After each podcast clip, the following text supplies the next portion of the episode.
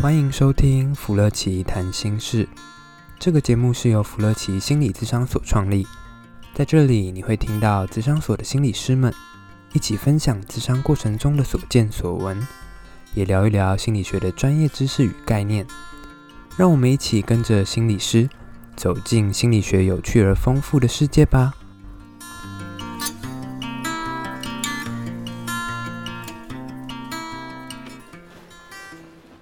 家好，我们来到新的一集的福乐奇谈心事，我们就来聊聊最近或是跟上次有关的事情吧。对啊，我们今天有一个非常火热的时事题耶。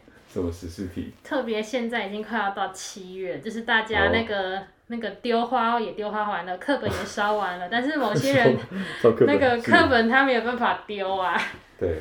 就是在学生时期，该做的事情都做完了，但是可能七月还有一个什么任务要去完成，这样。哦，那个时候其实真的是蛮悲惨的，也就是有悲催的感觉，就是看到大家有已经有有有找到那个落点了，他们都已经开始快快乐乐的要准备开始他们的假期了。对。而且那个时候毕业典礼都已经结束了，可以规划出国啊，或者是哪里玩啊，哦、等等等等。但是某一些人他就是必须要把课本还是要继续的保留着。然后一直坚持盯到七月，七月初之类的嘛。对对对。好，我们在讲就是 学生的考试。没错。可是好像这样真的很痛苦哎，就有一群人他们在在规划玩乐，但有一群人在规划冲刺这样。对啊，而且有些人他不只只是经历了一年，他可能经历了好几届，就是好几年都会有重复接受到这个时刻。你有重考的意思吗？对啊，有些人重考啊，或者是他们常常考试失利，就是一直找不到自己的落点在哪里。嗯，因为其实我们考试前都会做那个落点分析，嗯、就是大概知道自己可以上哪些地方。对。可是某些人不知道是他运气不好吗？反正就是天时地利人和都不在他那边。对。然是、考试本来就是一件很没办法掌控的事情。对，然后刚好他要去考试的时候。就任何不好的事情，仿佛都发生在他身上。嗯，然后一年年复一年，然后每一次都要重新再来，他其实也感觉蛮 蛮无力的。对，所以像像你刚刚讲那个心境，我觉得不只是现在的学生诶，像比如说我们七八月，或者甚至比较后面的时间，其实有很多所谓的专业人员的考试跟高普考的考试。哦，那没错。而且现在。题外话一下，我们的专这个心理师考试一年现在变只变一次而已。那会压力倍增的，因为一年你可能两次的时候，因为我记得那一次就是你好像是过年前后是一次嘛。好像是。对对对。二月份那个时候一次，然后一个是七月份的时候一次。对，本来是这样子。所以考不好，你还是可以安心吃年夜饭，因为你还有七八月。还有暑假可以可以。你还有一个机会。对对对。但是现在就是一一次定生死。一次定生死这样。对，考不好，下次就明年见这样。对，所以有些人听到这个，他其实开始就是开始已经在手在抖了，然后想到这些，他就已经开始就是流流汗了，手心流汗了，或者是很不自在的感觉。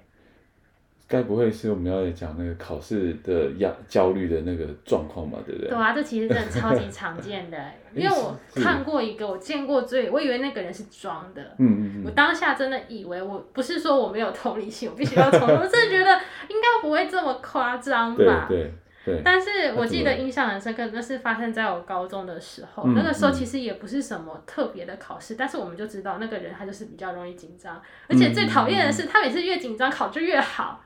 越紧张还会考越好。对，这个就是题外话。但是我有一次看到他真的非常非常的呃特殊，我真的觉得他可能是发生了什么事，因为那个时候还有救护车来我们学校。啊，这么严重？你就看到，因为那个时候其实我们班上的人不多，然后我们就可以听到他的呼吸越来越粗重，嗯、而且他那个，嗯、然后他越吸越快，然后那个声音已经开始听到会有那种、哦、那种。胸腔的那种共鸣的声音，他、哦、其实、嗯、对，然后我们就看到他开始在摇摇欲坠了，他就开始左右左摇右摆，想说，嗯，他是不是读太累了，是还是他发生了什么事？然后我们就想说，哦，应该也没事吧，我们就继续看我们的书。对。然后因为那个时候是在早早自习，早自习至少还有半个小时，我们可以考前恶补一下。对，是一个缓冲。对，但是那个是、嗯、那一次就不知道发生什么事，他开始刚刚那些的反应之后，他就他就直接倒下来了。对对，他直接昏倒了，哦、好恐怖、哦，这超恐怖，我觉得好恐怖，有这么夸张？我还以为是他是在装吗？还是在嗯？因因为太夸张了啦，对，太夸张，很难在预料之内这样。嗯嗯嗯。所以后来真的就救护车带走。对啊，救护车带走，因为他整个就是我们叫他，他也没有反应，然后我们推他，他也没什么反应，就直接摇下去，就真的很恐怖。想说他应该玩太大了吧？想说怎么 还这样子呢？是是是。所以所以这个这个当时可能没办法去理解说为什么会这么的嗯可怕，嗯、可是现在想起来好像好像也算合理是吗？因为其实那个焦虑反应大到后来的确跟。其实我那时候，我现在才知道，原来他可能真的是紧张到太过了，就是太焦虑、太害怕了。对。所以他就有这些，甚至变成那种身体的反应。对对对，因为的的确，像我们在焦虑的时候，我们的那些反应，其实，嗯，就是简单讲，就是说，它会几个地方，就是会让我们觉得就是非常跟平常不一样嘛。像比如说，我们在紧张的时候就呼吸急促啊，那我们胸腔。这时候就会变得有点，就是没办法打那么开，就变得很胸闷嘛。对。然后，然后就是接下来气吸不进来，然后可能我们如果在紧张的时候，我们也会心跳加快。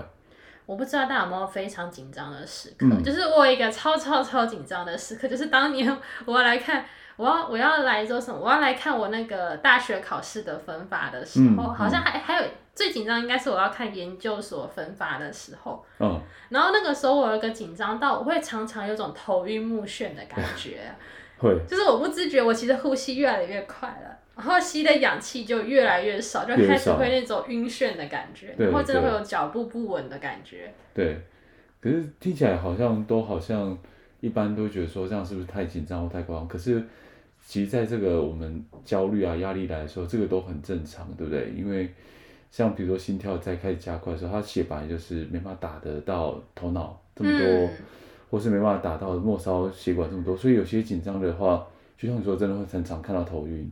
对啊，头晕，然后开始就会手就会开始抖，不自觉的抖。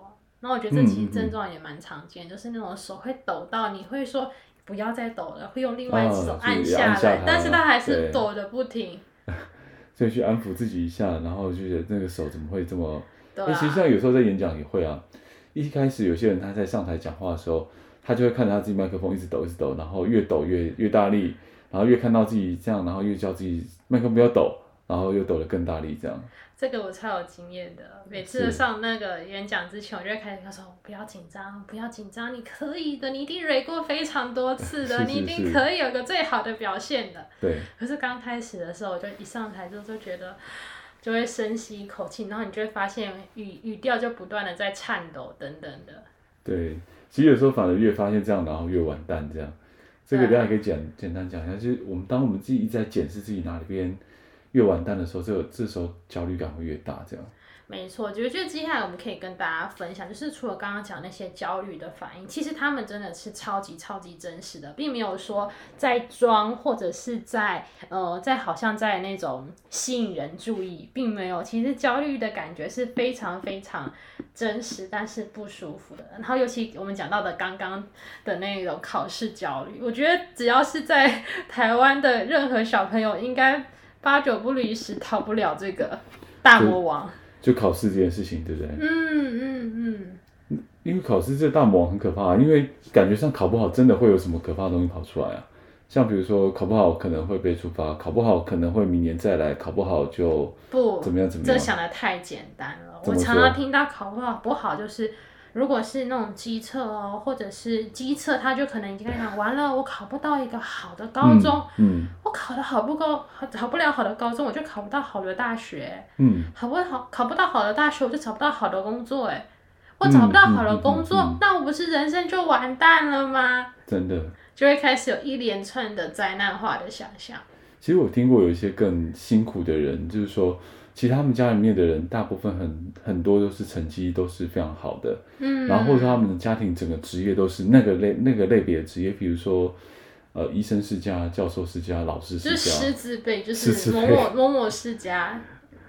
我听过一个很特别例子，就是他必须得考好，因为家里已经买好一块地，等他回来开诊所，在他高中的时候，这好有压力哦。然后爸爸是把面摊顶掉，然后让他去买一块地这样。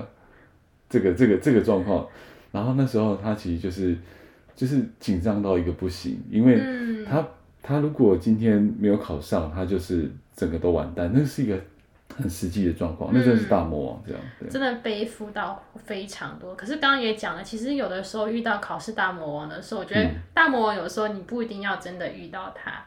你就会有一些非常害怕跟恐惧的一些心理作用在影响。对，哎、欸，怎么说？嗯，对啊，因为有的时候我觉得我们在面对到考试的大魔王的时候，我会想要分享我的一个个案的一个例子。嗯嗯，因为我觉得大家从小到大一定是千锤百炼而来的，就是我们就是举，反正我们会遇到更各种大大小小的考试。可是考试，我觉得有的时候真的不是不一定是实力不好，而是它是一种玄学或者是几率的问题。真的啊，有的时候不是我们不好啊，对对对，就是你有时候就是有人就是运气超级背的，就不知道为什么他好像是没有吗？他没有去拜拜吗？但是我们也问过他，各种能够拜的他都拜过了，该做都做了。对，就是他已经把尽量那个可控的因子他已经尽量掌控，但是总有那些不可控的地方，就是让他。没有办法达到他的理想跟期待。就平常小考、段考或模拟考都还 OK，但大考是实力。就是不知道为什么他是上辈子做错了什么事情吗？有的时候我们真的会这样想，哎，怎么会有人就是那种在关键时刻就是常常掉链子的那种状况？哎，的确有啊，其实我身边就听过蛮多这样的例子。对啊，然后久而久之，嗯、他其实就算他自己不考试，他也预期自己常常会在大事上面出差错。哦，你说他他。只要经过这样几次之后，他只要遇到那种关键性大考，就自己会对啊，会非常害怕。然后他会特别敏感哦。然后他从刚开始，他会从他怎么样出门这件事来预见他到底会不会考不好。如果他出门踏出的第一个脚步不对的话，或是那种绑鞋带没有绑的很顺的话，嗯，或是感觉好像刚开始出门的时候那种出门的过程感觉不对的话，他其实就开始会有一些担心，那种不祥的预感浮现出来了，他身体就会有反应了。可是这种身体反应上来，不就又勾起他真的会完蛋的这种？对啊，因为他的身体反应说：“你看，你的身体都告诉你心跳加速这么快了，然后已经开始走，是在抖了，这不完蛋才有鬼嘞！”这个不是负向的自验预言吗？对啊，然后他的身体就是身体的，对啊，身体就是在验证他自己很完蛋的。对啊，对啊，那是完蛋了，死定了，死定了，这样。对啊，然后他就开始会，嗯、他就会开始拼命做一些事情，想办法要平复下来，然后他可能就会做到啊，整理笔记好了。或者是整理铅笔盒好，嗯、但是好死不死那本笔记没有带出来。对，他就觉得生那种都要天崩地裂了。然后他那种笔如果不小心又断掉的话，如果他可能削了好多支那种笔。因为会焦虑的人，他们其实都是超会事前准备的人。要事先准备好，不能万一这样。对对，所以他们把任何可能性都想好了。但是，哎，这支笔掉断掉了怎么办？就就是万一了这样。对，就是万一呢，他就更垮了。然后开始他就开始那个发那个手写那个考卷了。然后考卷发下来，他发现，哎，奇怪，他这边怎么有印刷有污渍？嗯，好、哦，那真的，他就真的快要昏厥过去。一切的一切都是在印证糟糕的结果，这样。对啊，所以到最后，他其实都会自己对自己就是那种没有希望的感觉，因为真的悬到这种境界的话，他可能就是天生不适合考试吧。当然开玩笑的啊，就是 他其实只要在做一件考试之前，他其实不拿大脑嘛，就不停的在暗示他，甚至连身体也一并附和，就是开始有一些那些刚刚我们分享那些感觉啊，对，就会开始告诉他，哦，你会失败。对，因为其实真的是习惯性紧张的人，他其实，呃，应该说他焦虑的事情突然出现在面前或脑袋瓜里面的时候，嗯、他是真的会瞬间被激发。所以真的不要，呃，真的不是说我们说真的看到紧张焦虑的事情才会紧张，是、嗯、只要比如说脑袋只要闪过去一个紧张的想法，或者说觉得死定完蛋了，或大魔王真的要出现了，只要这想法闪过去就，就身体反应就会出现这样。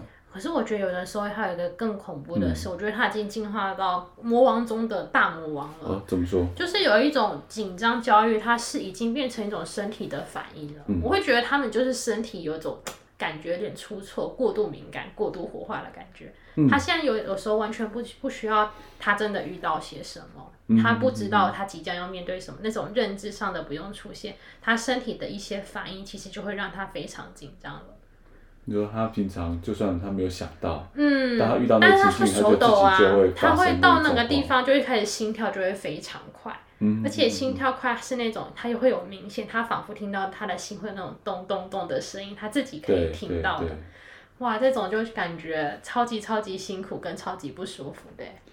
对啊，那就是当身体反应出现的时候，那就更会发现到，就像我们刚刚说一些症状嘛，胸闷啊，然后还有头晕头痛这些东西，或者说病人，其实还有一个最常见的，其实是那个肠胃，就是大家紧张的时候，不知道有没有看过，就是很多人大考之前，有些人会过，就就是便秘啊，或者说他可能会就是常拉肚子，对啊，拉肚子，然后或常胀气啊、打嗝，这全部都是我们说的那种焦虑的反应啊。嗯，对啊，嗯嗯，所以他这样的话，当身体这样子出现这些反应的时候，只要是不是自己这么熟悉自己的状况，有时候真的会觉得自己啊更完蛋了，或更失控了这样。嗯嗯，对啊，越焦虑的人，其实他们在焦虑的当下，其实是把所有的知觉跟感官都打开了。对啊，他们就会不停的接受到，而且他们是选择性的接受一些，嗯，让他们更完蛋的一些线索。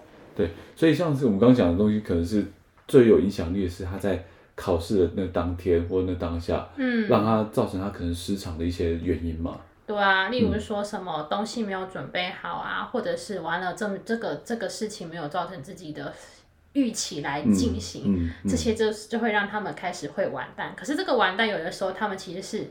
他们想事情的角度，其实已经开始有点慢慢的偏颇了。嗯，你笔断掉，你不是还有其他两三四三四支笔在旁边等着你吗？所以这个你准备了这么多笔，不就是为了要防范这种状况发生了吗？但是他就开始聚焦在，没错，这一支笔，我刚开始拿的这一支笔，它断掉了。对，像像这个，我觉得这当下真的影响很多，而且很麻烦，而且有时候真的很难处理。但这个真的。透过一些事前准备，或者是当下缓和，应该还可以一点点了哈。我们可以怎么样帮助这些考试焦虑的人呢？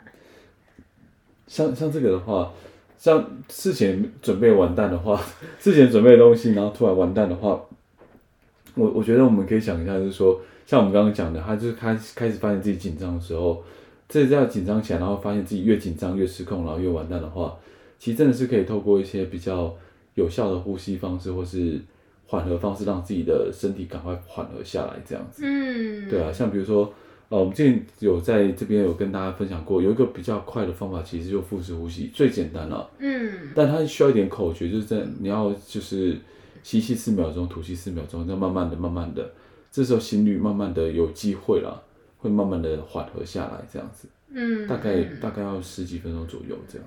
没错，嗯，然后如果你真的很紧张的时候，我觉得你下次可以记住，因为我觉得这个紧张有的时候就像过敏反应，嗯，我就会到处吃，我到处碰，我大概知道我会什么东西过敏，所以我这次我知道我的过敏源是什么，我下次就可以先暂时避开我的过敏源。嗯嗯，怎么说？怎么去做这件事情呢？我觉得这个部分其实某某种程度上来说，很需要一个自我觉察的修炼。嗯哼，嗯哼，你要知道你当下的感受到底是怎样。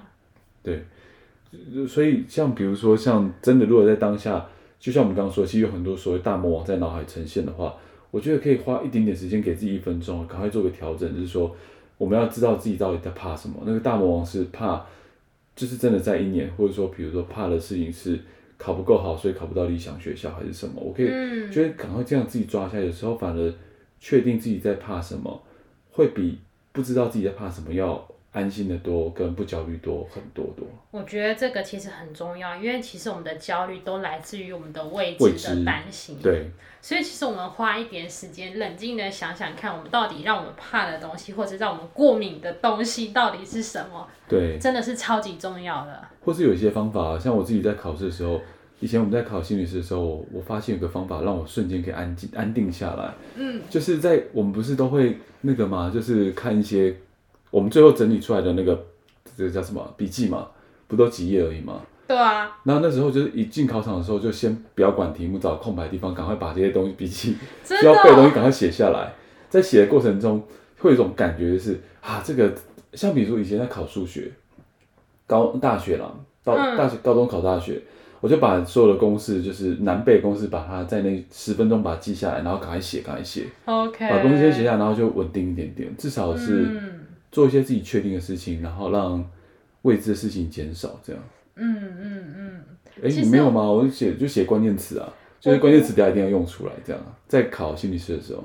我觉得我不是会这样做，因为我觉得心理师的考试的考题其实非常丰富。我是会先把所有的考题题目看一遍，嗯、我发现哪些可以用上了，我就把它圈起来，让、哦、我的篇幅可以更加的完整。你是在里面找那个确定的东西？对对对对，因为有的时候我们心理师都会请跟大家分享，我们心理师的考试都会有一些申论题。对，申论题有的时候你这个题目真的有时候看都没有看过，那到底是什么东西？哦。对，我是看过一些题目之后，赶快把那个一定要加进去的词，赶快把它写出来。对，就花那一点点时间，让自己安心了。对，然后我最好就是把我所有的知道，嗯、我都先把它整理在旁边。其实也蛮像的，把知道的整理在旁边。嗯，然后不管怎样，就是看到好的地方就把它圈起来，然后能用进去就把它用进去。对，哎，觉得我们我们今天这集会中哎，真的吗？我们其实我们有很多那个是要考心理师的人。的的受众这样，对啊，对大家记得我可以写一些安心的东西，对啊，就是因为其实心理师的题目啊，他们其实会透露非常多的线索。我记得我那一季有一个超好笑的，就是。我们有选择题嘛？对对对，然后还有那个，我们有申论题。选择题我们申论题的考试的题目关键字居然出现在我们的选择题的选项里面。对啊，选择题超好用的啊。对啊，然后我们又看到选择题跟选择题之间是可以互相呼应的。它其实在问同样的东西，只是他们切成两个部分来问。我觉得那时候就觉得超高兴的。这就是牵涉到考试策略这件事情，但我们今天没有讲这个。真的有时候会真的这种看到会超开超开心的，对，而且那个我还是没有准备到，嗯、我觉得刚好蒙对了，这样得这样瞬间可以得得两题的分数，对呀、啊，这个很赚很对，而且他写的，因为我觉得他们题目写的尝试有个好处，就是我可以模仿他怎么写东西的，哦，写完了我就觉得写起来感觉好有学问哦、喔。不过我真的也会在选择里面找那个 keyword，等下拿来申论题用、啊，嗯、这超好用的。嗯、不过 除了在考试当下，我觉得透过呼吸啊、觉察，跟比如说让我做一件。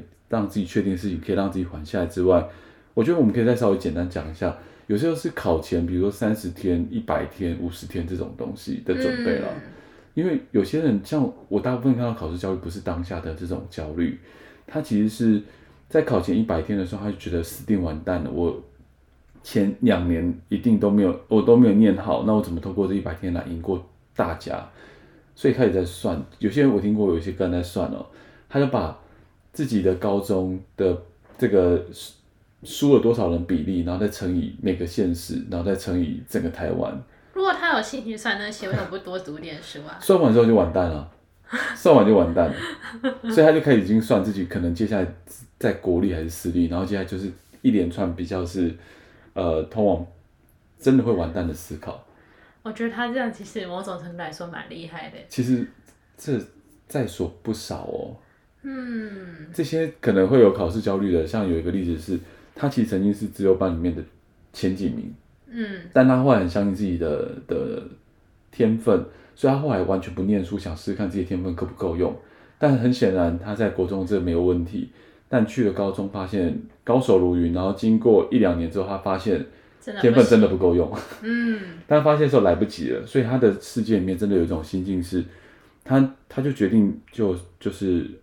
先不要去学校请个假，然后他决定早上的时候呢，把书本打开，然后书本打开之后，他说一看就觉得好几题不会，他就很焦虑，很罪恶感，嗯、他就把书关起来，想说我先划个手机，然后养精蓄锐，下午再来。然后下午的时候，呃三四点又又做了一样的决定，然后在下次打打开书本的时候就晚上七八点.然后那天没念到书，然后就决定要通宵熬夜，但还是睡着了。这样日子就一直过，一直过，所以累积出那种感觉，就是我真的会完蛋，我真的会完蛋，我一直在完蛋。其实这过程中发生了一件事，因为他过程中每次其实他做任何决定的时候，都有给自己立一些小目标，哎，例如说我可能这次我要看到什么部分，例如说我要在这个晚上我至少要念几小时，我要念到第几个主题等等的。可是我觉得他真的是。嗯，在这过程中也发生了蛮多事，就是他每一次为自己立的这些小目标们都失败了。对，不要小看这些小失败，这其实是 这是这是关键了，这是关键中的关键。像像你刚刚讲那个单位，其实我大部分通常听到不是主题哦，嗯，它其实通常是我今天要念满几个小时，然后我要把以前多少书没念的时间把它念回来。其实我觉得这种比较容易完蛋。嗯、OK，因为因为像比如说。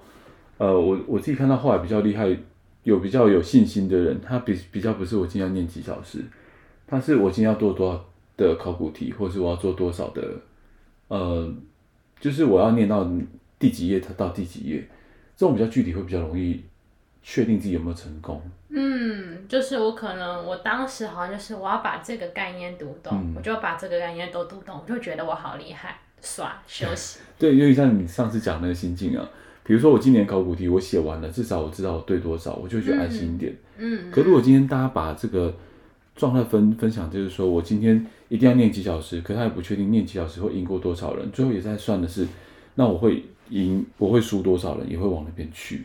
所以感觉这中间又延伸了一个我们之后可以谈的主题，就是我定目标这件事，其实是一件非常重要的事情。嗯、我们在心理之上很多时候，蛮多的篇幅都是在跟个案怎么讨论，你要怎么样定你的目标。嗯，嗯，因为有的时候不是他不可以，而是他定的目标，我们听在旁边听着觉得好难达成哦。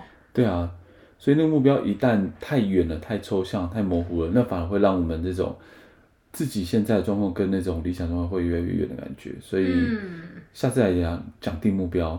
不过考试教育这部分，我们还是简单跟大家讲一下啦，就是呃，尽可能就有点像是抢分题嘛，就是有点像是。我做对一题，我就赚一分，这种心态来看剩下的一百天或五十天这样子。嗯，我们好像也有蛮多要准备考心理师考试的准心理师们。对对对对对，所以不要去想自己还有多少年的考古题没有做过，要想的是，哎，我已经做过多少考古题，那个想法会蛮蛮不一样的。嗯嗯嗯。对对对，或者是自我的精神胜利法，这其实我蛮常用的，因为我就觉得我超厉害的啊，我就觉得我都读这么久了，快读的跟医学院一样长了，没错啊，我们都读的快跟医学院一样了。大学加三年的这个时间嘛，啊、嗯，医学院都还说你没有我们长，所以我就觉得嗯，一定可以的。是，哎，不过精神胜利法是好事啊，因为我们一直处在一个正向情绪的话，其实是有帮助我们专心的啦。嗯对啊，对啊，我都会做一些让自己很容易成功的事情，让自己的正向情绪不断维持。哎、啊，这个超关键的，下次也可以来讲这个。嗯嗯。我们来讲精神胜利法算了。哎，精神胜利法其实有些人都会觉得这个是觉得非常那种阿 Q 的那种精神。对。可是我觉得这精神胜利法真的超级有助于我们的心理健康。哎。我后来自己也觉得这很重要。嗯。所以说，你知道我还有遇过一些人，他也是这种状态，就是。他越做，他越真的正正向性越多，然后越做越好，越做越好。对啊，我就觉得我怎、嗯、就是怎么这么厉害？我再不上，还有谁来上？不上就是没天理了。我就觉得我要有这种心态，我就觉得嗯，就是考试就可以比较顺利的度过。对啊，至少不会在挫过程中太多挫败，然后就真的念不下去。对啊，嗯、很多时候太多挫败反而会拖了我们的后腿。对啊，所以大家可以试试看我们刚刚讲的一些方式，我觉得真的是心态啦。就是如果是让我们觉得，哎、欸，每天都有一点点。往前进的那种感觉的话，它真的会帮助我们在这过程中减缓未知很多。嗯嗯嗯。嗯好啊，那我们今天大概就是已经跟大家预告一件事情，就是我们接下来会讲精神胜利法。对啊。欢迎各路精神胜利法的好好手们，提供我们一些你的你的偏方，不，你的你的方法。没错。嗯。精神胜利法有的时候我们真的大家真的不太常用哎。对啊，可是这很关键了，这很关键。OK，我们后面跟大家希望有更多的高手来跟我们分享我们的你们的技巧。OK，好，那我们今天可能都要先到这边喽。那我们就期待大家的精神胜利法方式。好哦，那大家如果有还有想听的主题或者是好奇的部分，想要让心理师的角度来进行讨论的话，也欢迎在下面留言哦。好，那我们先到这边喽，拜拜。拜拜。